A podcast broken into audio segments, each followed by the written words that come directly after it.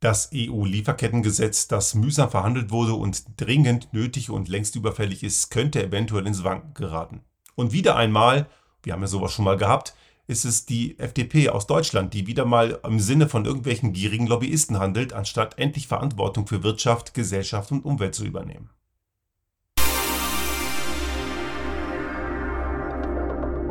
Der Restart Thinking Podcast.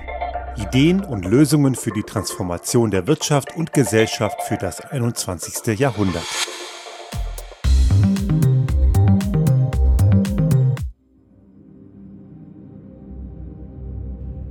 Das ist unsere Folge 250. Ein kleines Jubiläum und ein ernstes Thema. Das EU-Lieferkettengesetz. Das ist mühsam verhandelt worden in den letzten zwei Jahren und im Dezember gab es dann auf der EU-Ebene eigentlich so die finale finale Abstimmung und dabei war eigentlich soweit alles klar. Das ist, gilt jetzt eigentlich nur noch als Formsache, aber wieder mal, und wir haben das schon mal gehabt, damals auch beim sogenannten Verbrennerverbot, was kein Verbrennerverbot ist, aber bei dem Gesetz, wo es um das Verbot von Neuzulassungen von Fahrzeugen bis dreieinhalb Tonnen geht, die CO2 emittieren, da, das war diese E-Fuels, diese E-Fuels-Nummer, ähm, da haut die FDP mal wieder quer.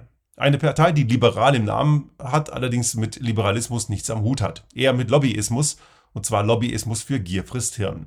Ein, äh, ein, offenbar ein verlängerter Arm des, äh, der Fossillobby in vielen Bereichen und wie man auch an dieser Stelle sieht, auch von Unternehmen, die keinen Bock haben auf Verantwortung. Es geht um das EU-Lieferkettengesetz, ein Gesetz, das wirklich einen sehr guten Inhalt hat. Und wie das nun mal so ist bei Gesetzen, Gesetze entstehen dann, wenn etwas im realen Leben nicht richtig funktioniert. Deswegen sind Gesetze ja da. Viel oft wird ja äh, von einer Überregulierung gesprochen, die es in bestimmten Bereichen vielleicht sogar gibt. Aber Gesetze sind erstmal nichts Schlechtes, denn sie regeln Dinge, die gewisse Teile der Gesellschaft sonst nicht auf die Rille kriegen. Im ganz einfachen Fall es ist eben verboten zu stehlen, es ist verboten, jemanden zu verletzen oder zu ermorden. Das steht in Gesetzbüchern, weil es immer wieder Volltrottel gibt, die glauben, dass man das doch machen dürfte. Und da braucht es dann eine Abschreckungswirkung beziehungsweise auch ein Strafmaß dahinter. Und das ist natürlich hier auch so, denn wir wissen, dass Lieferketten schon seit Jahren ein großes Problem sein können. Sie sind es nicht immer, aber sie können es sein. Stichwort Textilbranche und abgebrannte Fabriken irgendwo in Bangladesch oder anderen Ländern, wo mit unter übelsten Bedingungen und zu Niedrigstlöhnen Menschen ausgebeutet werden. Aber am Ende die diejenigen, die dann diese Firmen beauftragen, sagen, wir wissen von nichts, ist nicht unser Ding. Man kann also so richtig schön die Verantwortung wegschieben und das passiert. Und zwar nicht selten. Und das ist irgendwie ein Grund, warum es solche Gesetze eben braucht. Nun ist so ein Gesetz natürlich immer wieder auch ja, ein Kompromiss. Es kann nicht immer alles im letzten Detail regeln, aber es kann natürlich ein paar Daumenschrauben anziehen. Das muss es halt leider auch. Wer noch immer glaubt, dass Eigenverantwortung in der gesamten Breite funktioniert, der glaubt auch an pinke Einhörner. Da sind sie wieder, die berühmt-berüchtigten Fabelwesen, die ja gerade in FDP-Kreisen sehr beliebt sind, weil dort glaubt man sehr gerne an pinke Einhörner. Nicht nur auf technologischer Ebene wie E-Fuels oder irgendein anderer Quatsch, sondern eben auch im Bereich von dem Ergreifen von unternehmerischer Haltung und Verantwortung in der Gesamtbreite der Wirtschaft. Ich möchte eines schon mal hier vorwegschicken. Teile der Wirtschaft, die finden dieses EU-Lieferkettengesetz sehr gut. Übrigens nicht nur kleine Betriebe und auch Betriebe, von denen man es erwarten würde. Natürlich, und das fand ich total gut, hat, äh, hat Antje, von Dre äh, Antje von Dewitz, die äh, Eigentümerin und ähm, Vorstands, äh, Vor Vorständin von VD, dem Outdoor-Ausstatter, sich auch ganz klar dazu bezogen. Ich verlinke auch die Pressemitteilung vom Unternehmen auf den, auf den Show Notes, aber auch größere Unternehmen, wie zum Beispiel Aldi Süd, auch die stehen ganz klar hinter dem EU-Lieferkettengesetz. Würde man vielleicht nicht erwarten, aber es wird auch von Unternehmen durchaus befürwortet, wo man jetzt meinen würde, die würden es vielleicht auch ablehnen. Ist aber nicht so. Also es, ist dort, es gibt dort durchaus auch in großen Teilen der Wirtschaft eine breite Zustimmung zu dem, was die FDP hier gerade krampfhaft versucht zu sabotieren. Aber schauen wir mal drauf, was da ganz genau äh, dahinter steckt und was so der Unterschied ist zur deutschen Lieferketten-Sorgfaltspflichtengesetz. Schönes Wort, ne? Kann man schön Substantive aneinander klemmen. Das gibt es nämlich schon. Und das, sagt so auch argumentiert auch die FDP, sei ja genug. Da braucht man ja nicht mehr. Doch braucht man, denn dieses Lieferketten-Sorgfaltspflichtgesetz ist ziemlicher zahnloser Tiger. Also es verpflichtet einen zur ähm, ja, zum Mühe geben. Ne? Also man hat, man war stets bemüht. Wenn sowas irgendwie in Arbeitszeugnissen steht, ist das ziemlich beschissen, sollte man besser nicht haben. Aber eigentlich reicht für diese Version, die in Deutschland schon gilt, er war stets bemüht. Und wenn das halt nicht gereicht hat, ja, Mai, dann ist es halt doof. Ne? So, das ist so jetzt die pa einfache Paraphrasierung verglichen mit der EU-Regel, die sagt, wenn du es nicht auf die Rille gekriegt hast, dann könntest du dafür verklagt werden. Und das ist ein wesentlicher Unterschied. Also es gibt nach dem deutschen Gesetz, diesem mit dem langen Namen, gibt es keine, keine Möglichkeit, zivilrechtlich gegen irgendwelche Vergehen vorzugehen. Also es gibt nicht die Möglichkeit, als Unternehmen, als betroffenes Unternehmen zivilrechtlich geklagt zu werden. Anders eben bei dem EU-Entwurf. Beim EU-Lieferkettengesetz können betroffene Menschen, Regionen, Länder können gegen entsprechende Unternehmen klagen. Und das ist dann ein normaler Rechtsweg, der unter Umständen später zu einer Verurteilung führen kann, mit entsprechenden Folgen. Natürlich monetären Folgen, aber auch Image- und Reputationsschäden. Und das fürchtet man natürlich, wenn man was zu verbergen hat. Die deutsche Version ist in ihrer Ausführung, für was die gilt, etwas breiter gefasst. Die EU-Version ist deutlich schärfer. So sagt das, sagt das deutsche Gesetz für bis zum letzten Jahr, bis 2023, dass ähm, Unternehmen mit größer 3000 Mitarbeitenden in dieses Lieferketten-Sorgfaltspflichtengesetz fallen. Das sind etwa 4800 Unternehmen gewesen. Und das richtet sich also wirklich nur auf die Mitarbeiteranzahl. Ab diesem Jahr sind es größer 1000 Mitarbeitende. Das sind dann ca. 9000 Unternehmen in Deutschland. Die EU-Variante, die ist da schärfer. Die sagt, zwar klar, ab 500 Mitarbeitende und mehr oder größer 500 Mitarbeitende, so ist es korrekt, und mehr als 150 Millionen Euro Umsatz. Das ist wichtig, denn es gibt durchaus auch kleine Unternehmen, die sehr viel Umsatz leisten und dieser Umsatz kann auch zur Folge haben, dass die Lieferkette komplexer wird. Also es gibt gerade im Bereich von auch digitalen Dienstleistungen oder gewissen anderen Dingen durchaus kann, kann es komplexe Lieferketten geben. Und es braucht gar nicht so wahnsinnig viele Leute, um große Umsätze zu erzielen. Also hier sieht man das sogar ganz gut. Und gerade wenn man Wertschöpfung in die Lieferkette auslagert, machen ja manche sehr gut. Die deutsche Autoindustrie ist da super. Ne? Die haben ja den Großteil ihrer Wertschöpfung komplett an Lieferanten ausgelagert. Dann heißt das unter Umständen, gut, die haben mehr als 150 Mitarbeiter, das ist eh klar. Aber es gibt da auch andere Beispiele. Das heißt, ich kann eine hohe Wertschöpfung haben in der Lieferkette, habe am Ende großen Umsätze, aber habe wenig Personal. Deswegen ist diese, dieser Ansatz mit 500 Mitarbeitenden und mehr durchaus ein sehr valider Punkt und wird dadurch genauer. Und es gibt dazu noch eben die Risikobranchen, zum Beispiel eben die besagte Textilbranche könnte dazugehören, müssten wir jetzt mal nachgucken. Aber da gilt eine etwas schärfere Regel für Größe 250 Mitarbeitende und bereits 40 Millionen Euro Umsatz im Jahr. Also das EU-Gesetz schärft das Ganze nochmal deutlich nach. Und vielleicht eine Sache schon mal vorweg, die FDP behauptet, dass das dann mehr deutsche Unternehmen betroffen, betreffen würde, stimmt so nicht, denn es würde ungefähr gleich viele betreffen, nur vielleicht das eine oder andere etwas detaillierter. Aber klar, so kann man besser Stimmung machen, indem man einfach mal was rausbläst.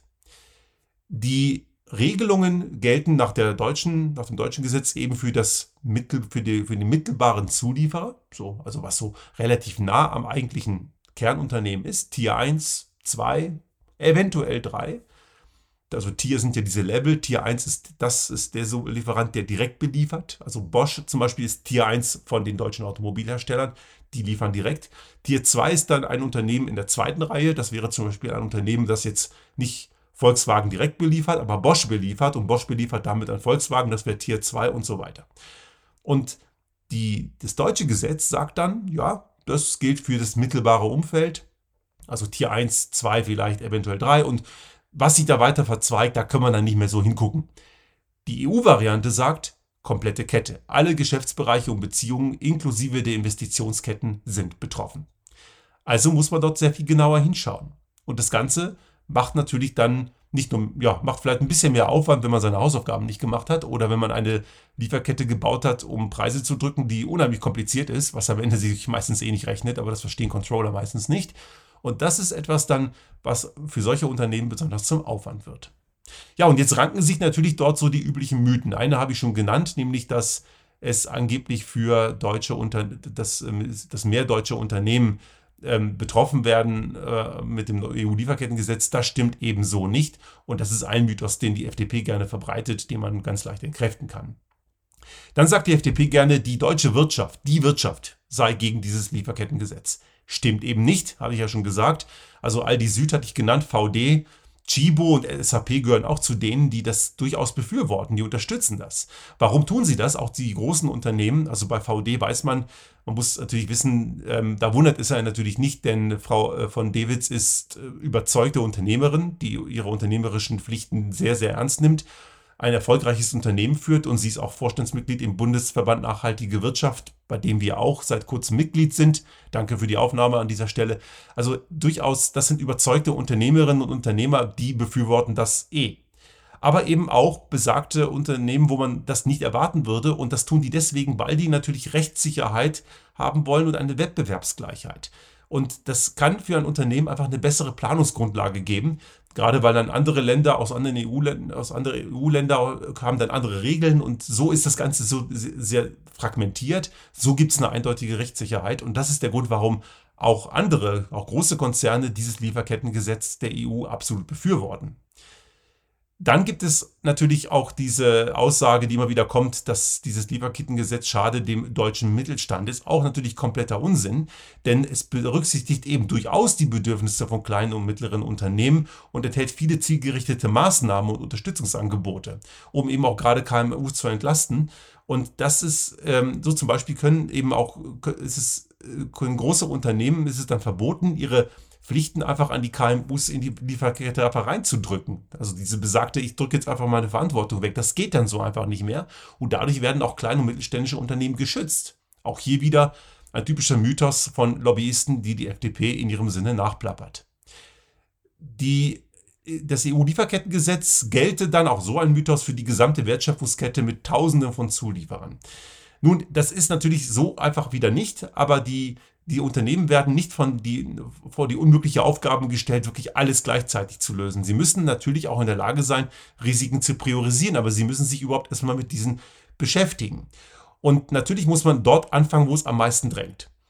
Es gibt außerdem auch keine Erfolgspflicht. Natürlich muss man natürlich gucken, wenn man ein Problem sieht, muss man es beheben und man muss sich ranmachen und zeigen, ich arbeite dran und wechsle auch den Lieferanten. Also man kann also nicht mehr einfach sagen, ist mir doch wurscht, ist ja meine Lieferkette, weg damit, aus den Augen, aus dem Sinn. Aber die Tatsache, dass man alles auf einmal gleich weglösen muss, das ist nicht der Fall. Ich würde allerdings schon auch hier an der Stelle die Frage stellen, warum ist die Lieferkette überhaupt so kompliziert, dass das so ein Aufwand ist? Auch dazu gleich noch ein Hinweis.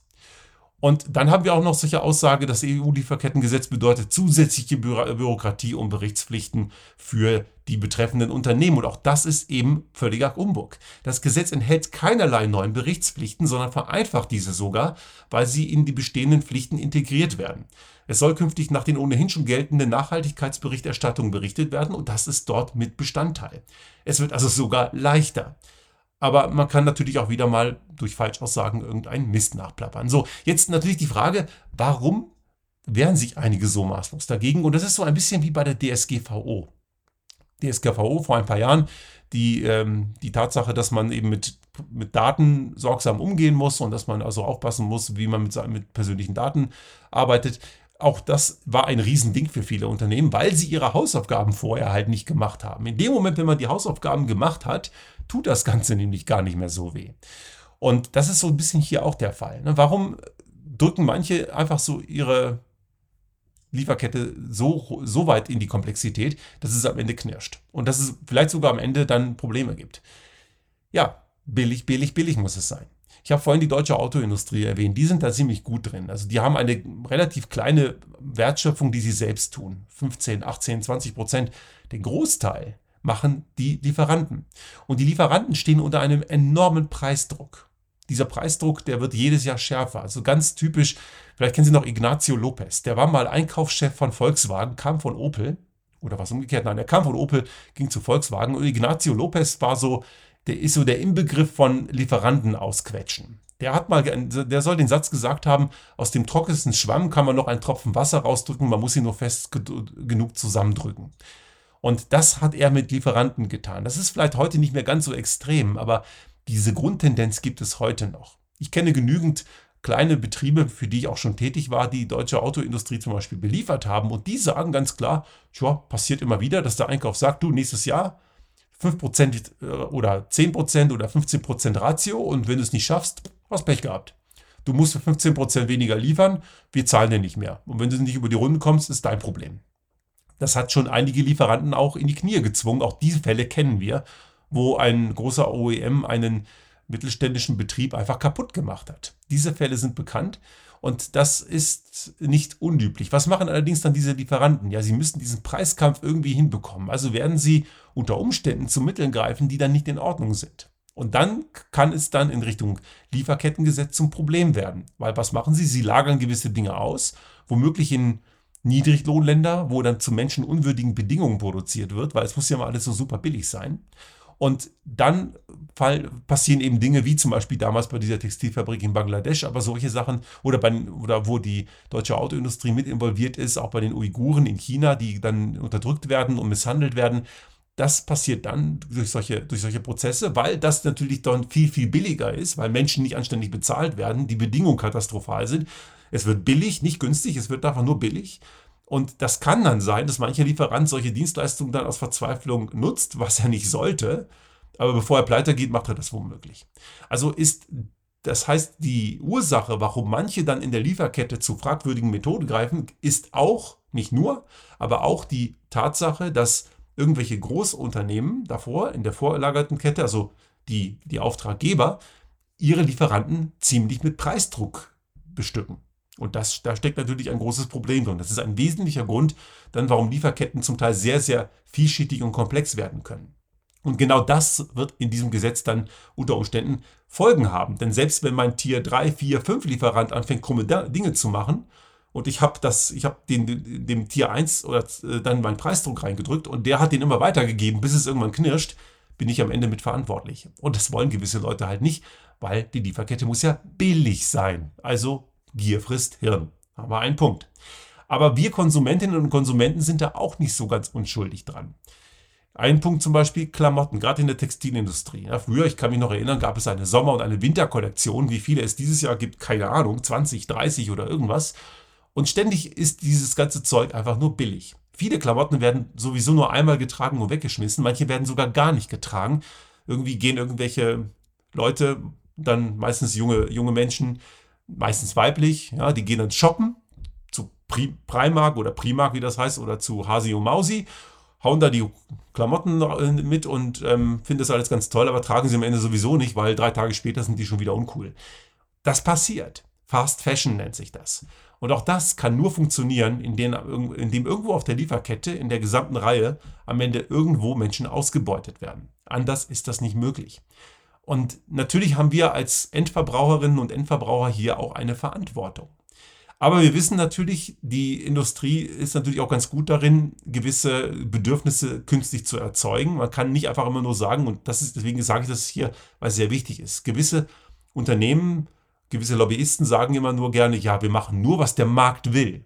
Stimmt nicht, sondern sie drücken einen Blödsinn in den Markt und erzeugen damit einen Bedarf die können sich jetzt nicht einfach immer nur auf die Kunden rausreden. Das tun sie ja immer sehr gerne, auch bei der Frage des Klimaschutzes. Ne? Das ist alles schön, alles schön auf die Kunden abwälzen. Der Kunde will es ja so.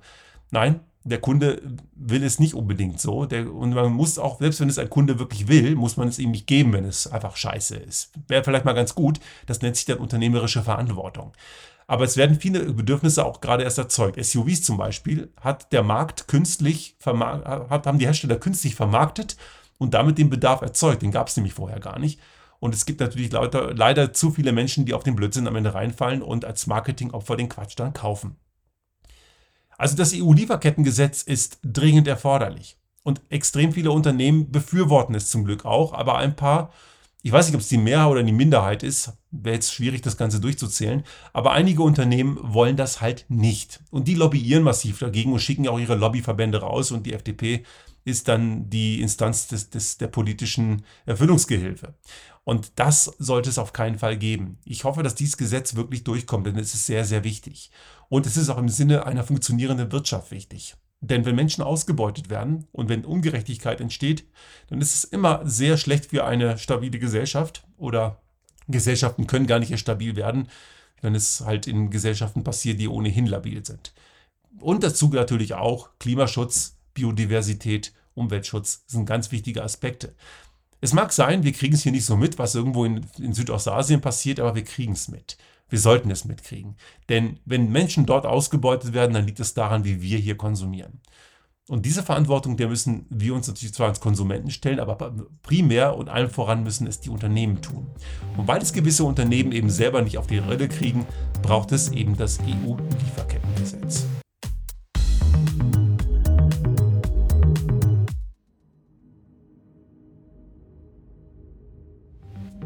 Sollte Ihnen unser Podcast gefallen haben und Sie auch künftig keine Folge verpassen wollen, dann abonnieren Sie uns einfach auf den gängigen Kanälen wie zum Beispiel iTunes, Spotify oder anderen Podcast-Hostern oder auch auf unserem YouTube-Kanal finden Sie immer mit dem einen Tag Verzögerung die aktuelle Folge unseres Restart Thinking Podcast und selbstverständlich freuen wir uns in Zeiten der Aufmerksamkeitsökonomie über das eine oder andere Like.